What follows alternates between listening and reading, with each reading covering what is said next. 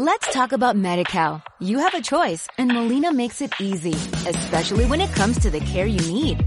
So let's talk about you, about making your life easier, about extra help to manage your health. Let's talk about your needs now and for the future.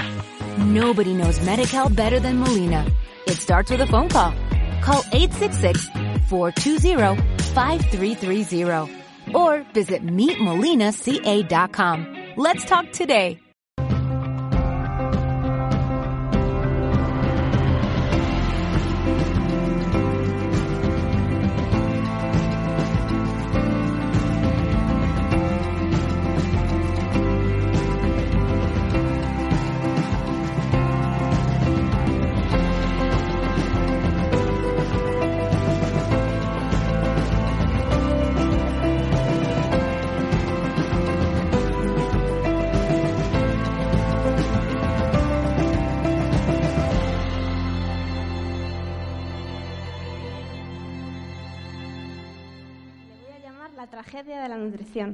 Yo tengo unos mensajes muy positivos hoy. Hay que fanatizarse con la dieta, la tragedia de la nutrición. ¿Por qué, ¿Por qué hablo tan negativamente? ¿no? Porque siempre me dicen, ¿por qué haces unos mensajes tan negativos sobre la dieta? Hombre, porque no es para menos, porque no es para menos.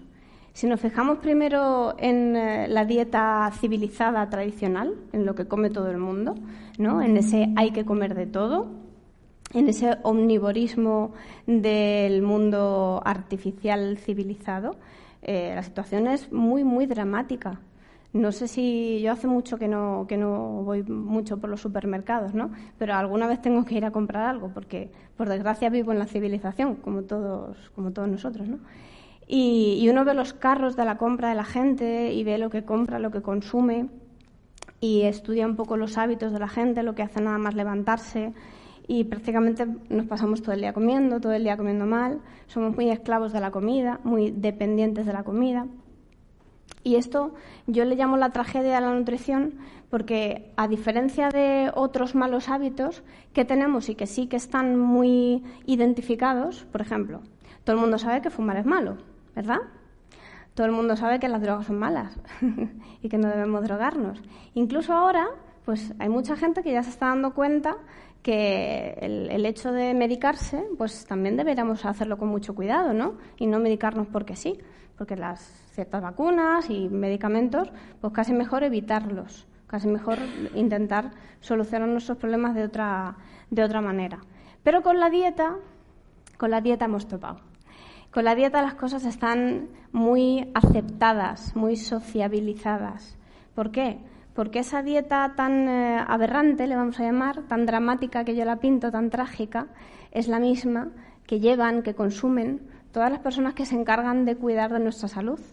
Entonces es muy difícil que un nutricionista oficial, un científico oficial o un médico oficial cuestione, plantee eh, una, una forma de alimentarnos cuando ellos mismos necesitan argumentarla porque es la que llevan ellos.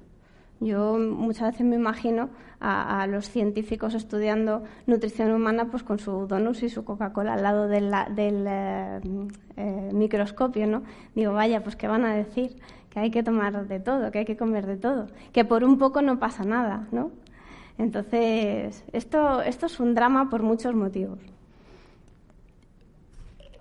El primero para nuestra salud porque como bien intentaba explicar este hombre que, no hemos podido conectar con él, nosotros no estamos diseñados para comer carne, pero es que tampoco estamos diseñados para comer muchas más cosas a las que nos estamos forzando a comer. Todo eso uno pudiera decir, bueno, si yo no estoy diseñado para comer algo, pero lo preparo de forma artificial, eh, me lo pongo en el plato, lo disfruto y aunque no lo asimile porque no estoy diseñado para ello, no hace nada, pues qué problema hay. Pero es que la cosa no es así de bonita, no es así de inocua. La cosa es que lo que yo como que es antifisiológico y que no asimilo y no me aporta nada, tiene efectos muy trágicos, y por eso yo le llamo la tragedia de la nutrición, sobre nosotros, sobre el resto de seres con los que compartimos el planeta y, por supuesto, sobre el planeta. Es decir, que yo libremente, que habría que definir o redefinir el concepto de libertad, ¿no? decida que voy a meter dentro de mi cuerpo todo lo que me apetece, todo lo que me parece comestible, no es gratis. Si yo introduzco alimentos antifisiológicos en el cuerpo, en primer lugar es un desperdicio porque no me van a aportar nada. Todo lo que el cuerpo no reconoce como fisiológico, el cuerpo no lo puede asimilar. ¿Y cómo lo trata? Lo trata como un tóxico, con lo cual ya tenemos un segundo problema. El primero, el de desaprovechamiento, y cuidado porque detrás de cada pedazo de comida que ponemos en el plato hay un montón de energía. No solamente estamos hablando de agua, estamos hablando de petróleo, porque todo lo que producimos necesita gasolina, necesita combustible. Estamos hablando de ese desperdicio de energía, estamos hablando de que el cuerpo está tratando todo eso que intentamos forzar a meter en el cuerpo como un tóxico. ¿Y qué hace el cuerpo cuando tiene algo tóxico dentro? Se defiende. ¿Cómo se defiende? Pues de muchas maneras, pero principalmente frente al alimento, eh, de todos los alimentos que forman esa maravillosa pirámide nutricional omnívora tradicional, los que más se consumen son o proteínas o almidones. ¿Tenemos claro lo que es una proteína y un almidón? Más o menos. Rápidamente, proteínas, la carne, el pescado, los lácteos, los huevos, frutos secos, semillas, legumbres. Hay proteínas animales y hay proteínas vegetales. Y los almidones son los que le llaman los azúcares, los carbohidratos lentos, los eh, azúcares complejos, que son cereales, que son tubérculos y poco más. Lo que pasa es que de esto salen muchos derivados. Entonces, si coges un pan, una pasta, una pizza, unas galletas eh, y un montón de, productos industriales que no os podéis ni imaginar, pues todos ellos llevan algún tipo de almidón. Y si no están basados en almidón, a lo mejor llevan almidón añadido, porque el almidón junto a la proteína es la base de la alimentación civilizada. Cuando el cuerpo recibe almidón o proteína, o peor aún, los dos juntos mezclados en incompatibilidades, el cuerpo los identifica como algo antifisiológico, algo extraño, algo que no puede asimilar, que no puede transformar en materia propia. ¿Qué hace con esos elementos? Defenderse de ellos y eliminarlos.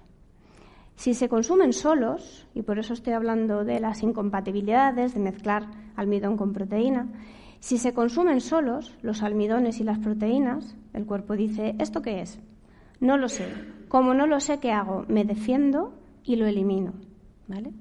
Pero si se consumen juntos, entre que me defiendo y lo elimino, pasa más tiempo. ¿Por qué? Porque tardo en identificarlo y porque los procesos que se dan en el aparato digestivo hasta que eso puede ser eliminado son más lentos se tarda más en digerir mezclas de alimentos que alimentos en monodieta. Yo tardo más en digerir una mezcla de una proteína con un almidón que solo proteína o solo almidón. Por eso tienen mucho éxito muchas dietas que son restrictivas, dietas basadas en proteína o dietas basadas en almidón. ¿Vale? ¿Hasta aquí vamos bien? Bien. Para ser improvisado, ¿eh? Bueno, ¿Qué ocurre? Cuando el cuerpo recibe proteína o almidón, se defiende de ello, no lo quiere ni ver, porque no tiene nada que asimilar. Aquí tenemos un problema, porque yo empecé hablando de la nutrición oficial y estamos en Coplanet. Aquí ya imagino que, muchos de los que estáis aquí estáis aquí porque venís desahuciados de la nutrición oficial, porque no os creéis nada de lo que nos cuenta la Organización Mundial de la Salud, de que hay que comer de todo, porque si no, no estaríais aquí, estaríais en un supermercado comprando cerveza y patatas fritas para terminar de pasar el fin de semana, ¿verdad? Bueno, el problema es que esto que os estoy contando de que la proteína y el almidón, que son la base de la alimentación civilizada omnívora tradicional, no se asimilan, vale igual para las dietas alternativas. Y aquí viene la tragedia de la nutrición, y es que, aunque nos estamos dando cuenta que la dieta civilizada no funciona, cuando nos ponemos a ponerle remedio y decimos, oye, que no somos carnívoros, ¿qué hacemos comiéndonos a los animales? Vamos a hacernos vegetarianos y nos ponemos a comer otra vez proteína y almidón. De origen vegetal, sí, pero si el cuerpo no puede asimilar, no puede reconocer, se defiende y genera toxinas de la proteína animal, lo hace igual con la proteína vegetal. Almidones solamente hay en el mundo vegetal. Y además, cuando uno deja las proteínas animales, suele comenzar a comer más proteínas vegetales y más almidón. ¿Para qué? Para sentirnos saciados. Aquí hay que tener en cuenta una cosa. Nosotros tenemos nuestros principios, nuestra filosofía, nuestro ideal. Queremos hacer esto, queremos vivir así, queremos cumplir nuestros preceptos, nuestros, principios morales, pero nadie quiere estar enfermo, nadie quiere sentirse mal y nadie quiere pasar hambre. El hambre es muy mala, ¿verdad? Vosotros mm, cuando pasáis hambre estáis de buen humor o de mal humor. De mal humor, ¿verdad? ¿Os sentís bien o sentís débiles? Sentimos débiles cuando pasamos hambre, ¿verdad? Bueno. Eso es porque es hambre falsa, pero de eso vamos a hablar en la siguiente ponencia. Bien, no se asimilan los almidones, no se asimilan las proteínas, ni en el mundo de lo insano, ni en el mundo de lo sano, con lo cual no estamos mejorando la película. ¿Por qué digo que no se asimilan así tan alegremente? ¿Qué pruebas tengo yo que daros? Hombre, os habéis creído que sí se asimilan y no habéis pedido pruebas a nadie. Darme un voto de confianza, por favor. y aún así yo sí os voy a dar un experimento que podéis hacer y os invito a que descarguéis de Internet. Eh, hay un texto que se llama Ni tú ni yo omnívoros. Está disponible gratuito en PDF. Es de Diego Conesa. Y ahí os explica una serie de experimentos que vosotros mismos podéis hacer para descubrir en vuestro propio cuerpo si se asimila o no se asimila el almidón y la proteína. Y así ni tenéis que creer lo que yo diga, ni tampoco tenéis que, esperar a que nadie os convenza de nada. ¿vale? Os aviso que son experimentos escatológicos, porque se trata de limpiar el tracto digestivo para que no haya restos de otras comidas y tomar el almidón o la proteína en monodieta, es decir, sin mezclar con nada más. Comerse, pues, no sé, un puñado de almendras o comerse eh, una proteína vegetal, o sea, un, almidón vegetal, como por ejemplo eh, arroz integral o lo que sea, lo que se os ocurra. Bien. Y consiste después en esperar a que el cuerpo lo evacúe y observar el volumen de lo que sale, el aspecto de lo que sale y darnos cuenta, primero con el sentido común y si también lo queréis más eh, científico, con un análisis en laboratorio, que tal cual entró, tal cual salió. ¿Vale? Esto es un drama y es una tragedia porque gastamos prácticamente el 70% de todos los recursos que estamos robándole al planeta en producir almidón y proteína. Y resulta que no nos vale para nada que no lo asimilamos, no lo transformamos en azúcares, no nos sirve como fuente de energía, estamos destrozando nuestro cuerpo y nuestra salud por consumir almidón y proteína, estamos robando recursos al planeta, lo estamos explotando, estamos masacrando animales y todo eso para qué? Para nada. Por eso le he querido llamar a esta preponencia la tragedia de la nutrición. ¿vale? Pero igual os digo, hacer los experimentos, lo bueno es que son económicos, no necesitáis compraros un, microscopio electrónico de última generación, porque no hay nada como la observación y la, experimentación propia. Bien, ¿y entonces de qué vivimos? Si el almidón y la proteína no se, no se asimila, ¿de qué vivimos? Bueno, ahora os lo cuento, lo dejo para el final, para que no os vayáis. Seguimos en el escenario que teníamos. Comemos almidón, comemos proteína, y resulta que el cuerpo cuando lo recibe dice, ¿esto qué es? ¿Para, qué, ¿Para qué me da mi proteína? No me vale para nada. ¿Qué hago con esto? Primero me defiendo de ello y luego lo elimino. ¿Cómo se defiende el cuerpo de lo que entra en la mucosa gástrica y que no quiere que pase, que sea absorbido y que, y que además quiere eliminarlo del cuerpo? Pues con una sustancia pegajosa, una sustancia mucoide, que es una proteína, que se llama mucosidad, moco, moco intestinal. Por eso es la mucosa gástrica, porque produce mucosidad. ¿Bien? ¿Qué hace el cuerpo con la proteína? Genera mucosidad. ¿Qué hace el cuerpo con el almidón? Genera mucosidad. Y además el almidón tiene un problema añadido, y es que el almidón en sí es pegajoso. ¿Alguna vez habéis cocido arroz o pasta y lo habéis dejado ahí toda la noche a 37 grados y al día siguiente lo habéis ido a remover? Eso es pegajoso, ¿verdad?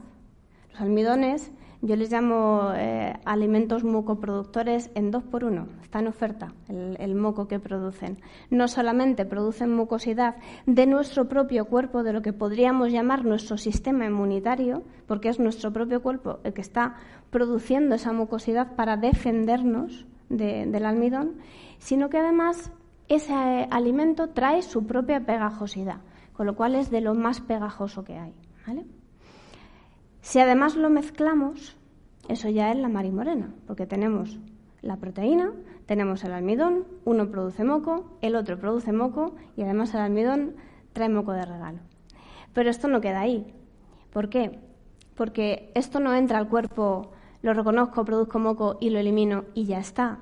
No, porque la población lo come todo mezclado y lo come todo en, en incompatibilidades y eso produce que se pase mucho tiempo en el intestino. Nuestro intestino, eh, lo, ponía este hombre en, eh, la infografía que ha puesto ahí de los carnívoros, omnívoros, herbívoros y frugívoros, es muy largo comparado con el de los animales comedores de proteína y comedores de, de almidones. Eso hace que la proteína y el almidón pasen demasiado tiempo en nuestro, en nuestro aparato digestivo. ¿Qué le ocurre a una proteína cuando pasa mucho tiempo a 37 grados, que es la temperatura más o menos a la que está nuestro intestino? ¿Qué, es lo que sucede a nivel químico? Bueno, la proteína se pudre. En el proceso de putrefacción se generan sustancias tóxicas. Si tú ves una proteína en, putrefacción, alrededor de lo que se empieza a pudrir se producen tóxicos. Tóxicos nitrogenados, como ácido úrico, urea, amoníaco, creatinina, todo eso. Y esto por contacto con las paredes del intestino, infelizmente y lamentablemente, sí que puede ser llevado al torrente sanguíneo. Y de ahí vienen los problemas de acidificación. Cuando uno dice, ¿el exceso de proteína acidifica? ¿Es correcto? Sí. Pero no es porque la digestión de la proteína produzca residuos de ácido úrico. No. Es porque la putrefacción de la proteína produce sustancias tóxicas. Y esas sustancias tóxicas, por contacto, sí que son llevadas al torrente sanguíneo. Con el almidón ocurre igual. Lo que pasa es que el almidón no se pudre. El almidón se fermenta. ¿Vale? Es como eh, igual dejar el arroz toda la noche, la mañana siguiente, si está a una temperatura de 37 grados aproximadamente, se ha fermentado. Huele mal y eso produce gases y también produce sustancias tóxicas. Si encima lo mezclamos todo, tenemos mucosidad, fermentación, putrefacción, acidificación y así comemos desde que nacemos. ¿Qué os parece? ¿Era para llamarle tragedia o no? no es para menos. Luego tenemos las grasas por ahí, que yo no hablo mucho de ellas porque, aunque tampoco es nuestro alimento ideal y podéis hacer exactamente el mismo experimento de comer grasas en monodieta y ver que tal cual entran al cuerpo, tal cual salen. Yo hice el experimento con aceitunas, que tienen mucha, mucha grasa, y salieron igual que, que si yo las hubiera escupido después de masticarlas. Y dije, bueno, ¿y los omega 3? ¿Y los omega 6?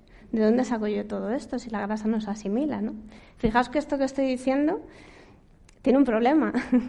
El primero es que a mucha gente no le hace gracia porque mucha gente defiende que hay que comer un montón de cosas para que nos den, eh, nos aporten grasas y carbohidratos y proteína suficiente.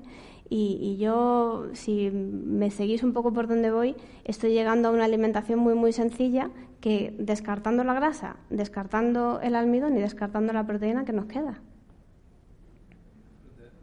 Muy bien, caballero. Las frutas. Pues va a ser que somos frugívoros. Sobre todo porque esta dieta civilizada tiene un pero, y es que nosotros comemos proteína pero modificada. Comemos almidón pero modificado. Porque nadie se come un filete crudo, nadie come el grano de arroz sin cocinarlo y nadie eh, come eh, las grasas solas si no son mezcladas con almidones o con proteínas. La proteína tiene una, salvedad que es la proteína vegetal, que sí, claro, pues podemos comernos una almendra del almendro directamente, ¿no? Eh, la diferencia entre la proteína vegetal y animal, fijaos, es que, aunque yo no, soy defensora de las proteínas vegetales, considero que son eh, igual de nocivas que, que, la proteína animal, sí que es cierto que la proteína vegetal empieza a pudrirse en el intestino. Sin embargo, la proteína animal, ¿cuándo se empieza a pudrir? Cuando el animal muere. Con lo cual, la dieta omnívora que abusa de proteínas, almidones y además consumen carnes y pescados, que es un alimento que está ya en putrefacción antes de llegar al plato, pues tiene ese, valor añadido. Y sin embargo, fijaos que lo que voy a decir puede levantar muchas ampollas, mm, hay mucha gente que comiendo de todo y comiendo su carne y su pescado de vez en cuando, tienen mejor salud y llevan una dieta mejor que personas que han quitado la carne y el pescado y comen solamente productos de origen vegetal y, sin embargo, tienen enfermedades y tienen problemas graves de salud. ¿Esto por qué ocurre? No hemos dicho que la carne y el pescado es malo y que no hay que comerlo y que hay que hacerse vegetariano. ¿Por qué si me hago vegetariano hay personas que se hacen vegetarianas y engordan? Hay personas que se hacen vegetarianas y empiezan a, comer mucho, a comer más y a tener obsesión por, la comida y, de eso vamos a hablar ahora en la, en la siguiente charla. ¿Por qué? ¿Por qué ocurre eso? Pues por lo que os estoy contando, porque la tragedia de la nutrición no es la tragedia del omnivorismo, es también la tragedia del vegetarianismo. Y os lo dice una vegetariana de nacimiento. Yo nací vegetariana, siempre he sido deportista, eh, no he consumido drogas, he llevado una vida modelo ideal. Y uno pensará, bueno, pues con, ese estilo de vida, pues uno no tiene por qué enfermar, no tiene por qué sentirse mal. Y sin embargo, con apenas 20 años, yo ya estaba diagnosticada de una enfermedad autoinmune, yo ya estaba diagnosticada de una artrosis de cadera. ¿Y todo esto por qué? Bueno, pues porque yo no comía carne, no comía pescado, apenas comía productos de origen eh, animal derivados, tipo lácteos, huevos pero comía mucha proteína y mucho almidón y además todo mezclado, aunque fuera de origen vegetal, aunque fuera de herbolario, aunque fuera ecológico, aunque fuera orgánico, porque da igual, ¿para qué quiero yo un ladrillo orgánico si yo no lo asimilo? Pues me da lo mismo que sea orgánico que no sea orgánico. Obviamente, cuando hablamos de cosas que sí se asimilan, como las frutas, pues no hay color entre una fruta orgánica y una fruta que no sea orgánica, porque estamos hablando igual de tóxicos que entran en el organismo. Bien, ¿qué hacemos con esta, con esta tragedia de nutrición? Pues yo lo tuve claro, dije, pues me pongo a comer frutas. Y la última vez que estuve en Coplanet, que fue hace ya unos años, yo vine a dar una charla sobre crudivorismo y frugivorismo y yo estaba muy feliz en mi luna de miel particular con las frutas comiendo solo fruta y, mucha fruta. Y eso, eso fue muy bien al principio. Y yo ahí me demostré a mí misma que el almidón, la proteína, la grasa, no valía para nada, que todo el, circo de la comida, por llamarlo de alguna forma graciosa y poco dramática, estaba montado para, para nada. Y, y que solamente con una dieta de frutas yo tenía satisfechas todas mis necesidades nutricionales porque los azúcares simples de las frutas sí que se asimilan. ¿eh? No todo van a ser malas noticias. Hay algo que sí que nos, que nos nutre. Pero no como pensamos, porque muchas veces uno dice, ay, la comida la necesito para tener energía.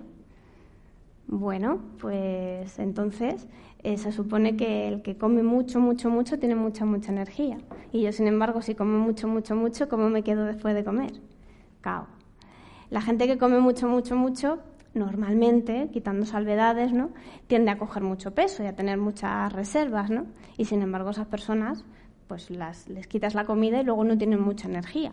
Entonces, eso de que la comida es la que nos da la energía, también es una idea que a mí me empezó a hacer aguas.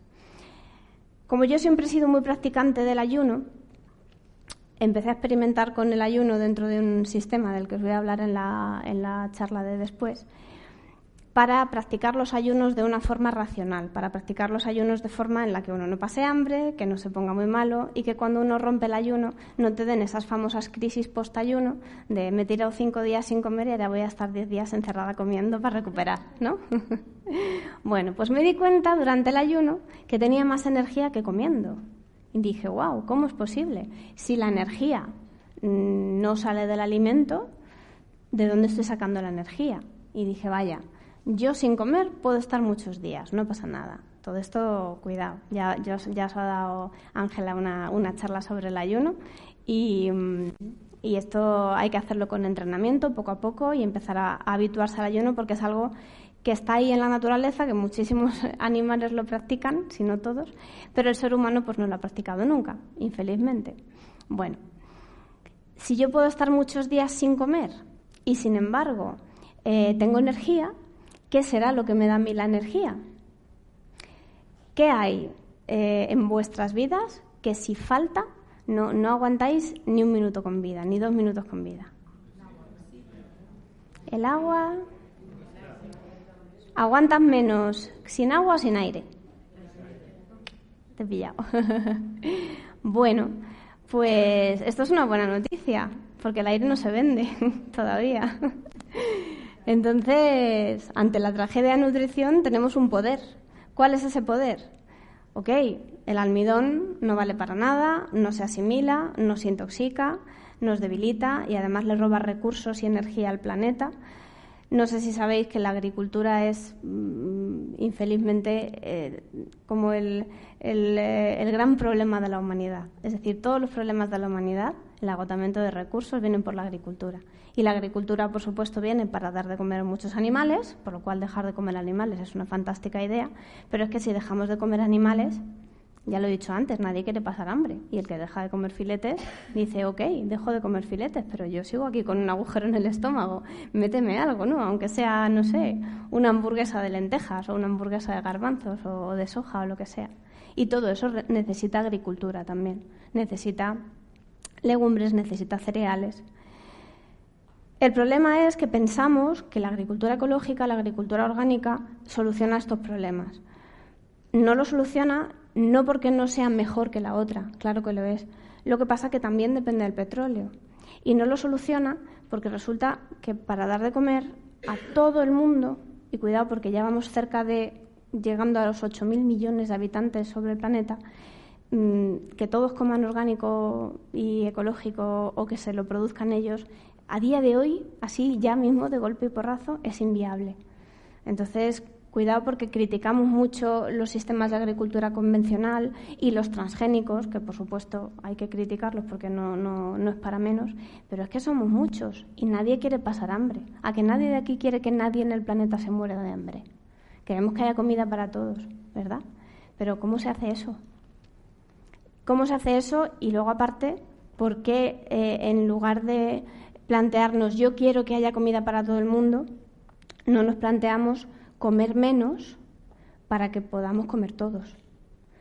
Y eso es algo de lo que yo mañana voy a intentar venir a, la, mesa redonda ¿no? del eslabón perdido de la salud, porque me parece que, es un punto en el que nos deberíamos poner de acuerdo todos. ¿no? A veces, a mí me pasa, yo también voy a muchos congresos a aprender de, lo que, de lo que la gente investiga y experimenta, y cuando sales del congreso dices, madre mía, cada uno ha dicho una cosa, ¿ahora qué hago? ¿no? ¿Ahora a quién me creo? ¿A quién tal? Y estaría bien ponernos todos de acuerdo. Pero, pero pasa una cosa, y es que a veces lo que, lo que unos decimos mm, es que invalida lo que dicen otros. Entonces, yo estoy diciendo algo muy fuerte, y es que el almidón, la grasa y la proteína no se asimilan, no pasan nunca a formar parte de tus células, que además te intoxica y que además te enferma, y que además es la base de la alimentación, ya sea omnívora o vegetariana. Entonces, mm, cuando viene alguien que está de mi bando supuestamente, que es vegetariano, vegano, crudivegano, eh, practica la macrobiótica, la ayurveda, eh, que come todo orgánico, pero basa todo su fundamento en que está asimilando los almidones, las proteínas y las grasas, ¿dónde nos vamos a poner de acuerdo? Entonces ahí las, las bases fallan. Y por eso es una tragedia, porque todo lo que estamos intentando mejorar la nutrición, todo lo que yo durante años y años antes de, darme cuenta de esto intenté hacer bien la dieta, Nunca funcionó porque yo seguía pensando que cada vez que yo comía arroz asimilaba los minerales del arroz, que cada vez que yo comía proteína vegetal yo estaba construyendo mi proteína humana de la proteína vegetal. Y porque yo pensaba que cada vez que comía grasas procedentes de las semillas y de los frutos secos, yo estaba asimilando los omega 3, los omega 6 de las grasas procedentes del, del mundo vegetal. Y todo eso no funcionó, no funcionó porque enfermé, obviamente. Y eso, mm, hombre, se podría ver como crisis de eliminación, pero mi enfermedad era degenerativa, era una enfermedad autoinmune. Y eso es que hay un daño interno muy grande. ¿Cuál es ese daño? ¿Por qué nos daña tanto la dieta, ya sea la omnívora o una mejorada vegetariana de, de cualquier rama, de cualquier vertiente? Bueno, por lo que acabo de decir, porque a nadie se le pasa por la cabeza comer menos. Comemos mal, pero es que además comemos mucho. Comemos mucho mal, muy mal. Como comemos mucho, el cuerpo está todo el tiempo dedicando sus recursos y su energía a qué? A la digestión. A la digestión. Vamos a quitarle el di y nos quedamos con la palabra gestión, porque automáticamente uno cuando oye la palabra digestión piensa en digerir y piensa en asimilar, ¿verdad? Uno digiere algo porque se queda con parte de algo. Pues le vamos a llamar gestión, porque la dieta omnívora no se puede digerir, se puede gestionar, pero no se puede digerir, es indigerible. Lo que hacemos con ella es gestionarla, y eso es el mayor ladrón energético del cuerpo humano desde que se inventó el pan blanco, o antes incluso. Cuando el cuerpo no tiene recursos, porque los órganos de limpieza son los mismos que los de la digestión, y no tiene tiempo para deshacerse de la mucosidad que produce y de los tóxicos que se generan durante la digestión, ¿qué hace? ¿Qué hace con toda esa materia, con toda esa escoria, con todo eso que no le vale para nada y que le resulta tóxico y ácido? Cuando nosotros no podemos sacar la basura, ¿qué hacemos con ella? ¿La dejamos ahí en medio del salón? Lo aparca, lo neutraliza, lo diluye en ácidos grasos, creados por nuestro propio cuerpo, en retención de líquidos, se lo lleva a zonas fuera del cuerpo. Por eso cuando engordamos, la obesidad es algo que va como, como fuera del cuerpo, ¿verdad? Cuando engordamos el cuerpo no engorda de forma proporcional. Te sale aquí una cosa, aquí otra, aquí otra. Y, y son cosas que, por eso son tan fáciles de remover. Si no, uno no podría hacerse liposucciones. ¿Por qué? Porque el cirujano entra, abre con el bisturí y lo tiene todo a mano. Porque el cuerpo eso lo ha aparcado, lo ha sacado fuera. Y no es mala idea, no es mala estrategia, porque la opción A cuál era? Dejarlo circulando. Y cuando dejamos circulando escorias, eh, tóxicos, venenos de naturaleza ácida en el torrente sanguíneo, los tejidos se dañan. Los tejidos que son eh, regados con sangre ácida se dañan. Y tenemos problemas en las articulaciones, problemas cardiovasculares y un larguísimo etcétera. Cuando el cuerpo decide sacarlo de la circulación para proteger los órganos y los tejidos y lo aparca fuera, ahí por lo menos está retenido. Pero eso no significa que no esté. ¿Qué ocurre? Que con la dieta, mientras nosotros sigamos comiendo proteína, almidón en sobrealimentación, así nos hagamos vegetarianos, vegetarianos estrictos, veganos, macrobióticos, ayurvédicos, crudiveganos, lo que sea, el problema va a seguir ahí. Y eso es una gran tragedia, porque es una lástima que todas las personas que tenemos muchas ganas de cuidarnos, de comer bien, de ayudar a nuestros familiares a comer bien, de difundir un estilo de vida saludable, resulta que cuando nos metemos en este mundo estamos más perdidos que antes de entrar, porque empezamos a, ver cosas que no sabemos cómo explicar. ¿Cómo se soluciona? Porque vosotros diréis, vale, muy bien, me, lo puedo creer, no me lo puedo creer, pero ahora ¿qué hacemos con la tragedia de la nutrición? Bueno, lo primero que no cunda el pánico. y lo segundo, mm, vamos a empezar a, buscar la causa, el origen, ¿no?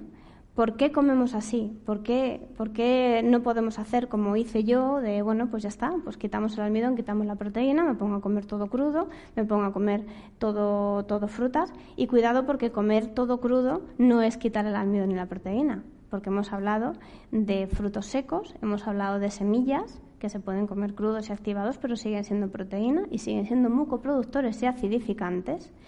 Y algunos vegetales, como por ejemplo el calabacín, la calabaza, el brócoli, la coliflor, la zanahoria, el nabo, etcétera, etcétera, aunque tienen poca cantidad, contienen almidón. Y curiosamente, si los comemos crudos, tienen almidón, pero si los cocinamos, el almidón a 70 grados se transforma por completo en azúcares que sí son asimilables.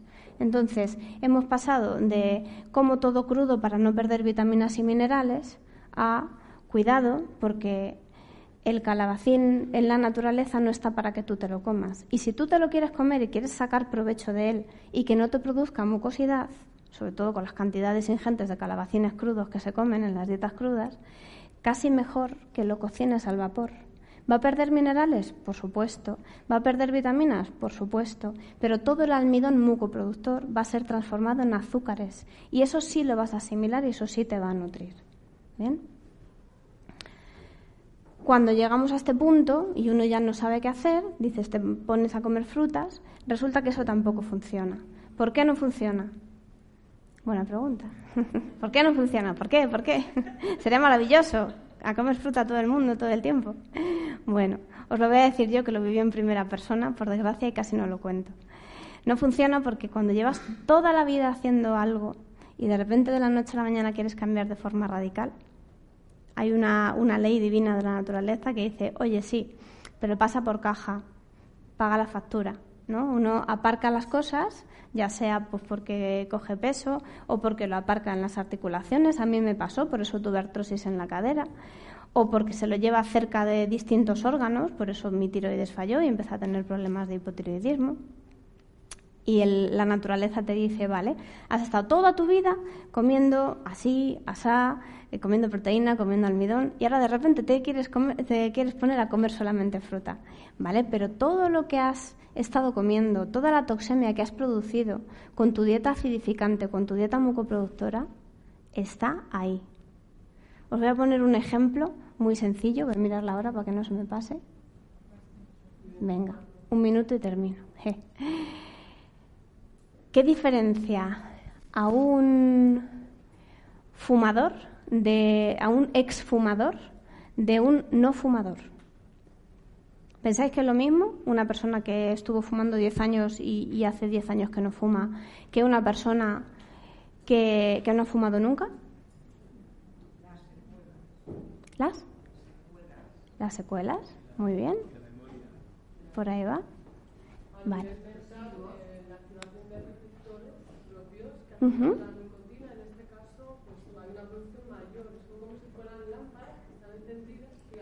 eso luego. Has nombrado una cosa muy importante que es la nicotina. Bien. Si yo me fumo un cigarro, yo que no he fumado en toda mi vida, a mí eso me da asco.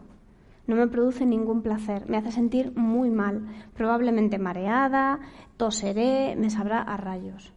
A una persona que haya dejado de fumar hace un mes, ¿cómo le, vas a, ¿cómo le va a saber fumarse un cigarro? A gloria bendita. ¿Cuál es la diferencia? Vamos a ir más allá, vamos a pensar que esa persona lleva cinco años sin fumar. Hay muchísima gente que lo hace, que deja de fumar, está diez años sin fumar y un día de repente, por cualquier cosa, se le ocurre encenderse un cigarro y vuelve a fumar. Y ese primer cigarro, después de diez años sin fumar, le sabe a gloria. Pero no decíamos que eran exfumador es que no es lo mismo un exfumador que un no fumador.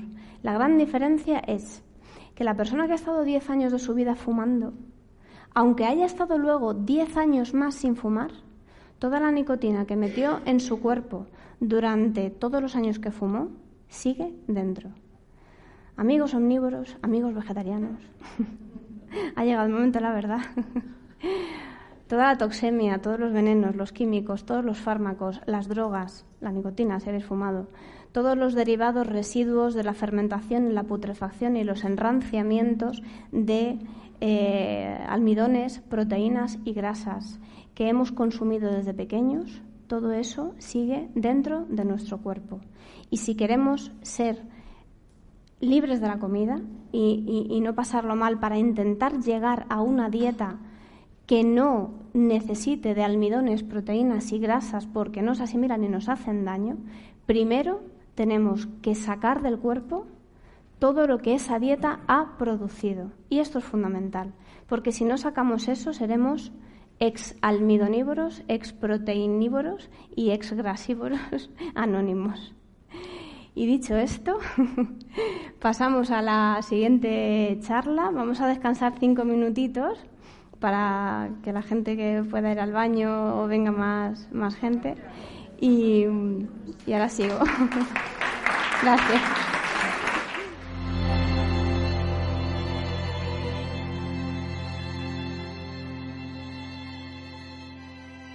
Let's talk about MediCal. You have a choice and Molina makes it easy, especially when it comes to the care you need. So let's talk about you, about making your life easier, about extra help to manage your health. Let's talk about your needs now and for the future. Nobody knows MediCal better than Molina. It starts with a phone call.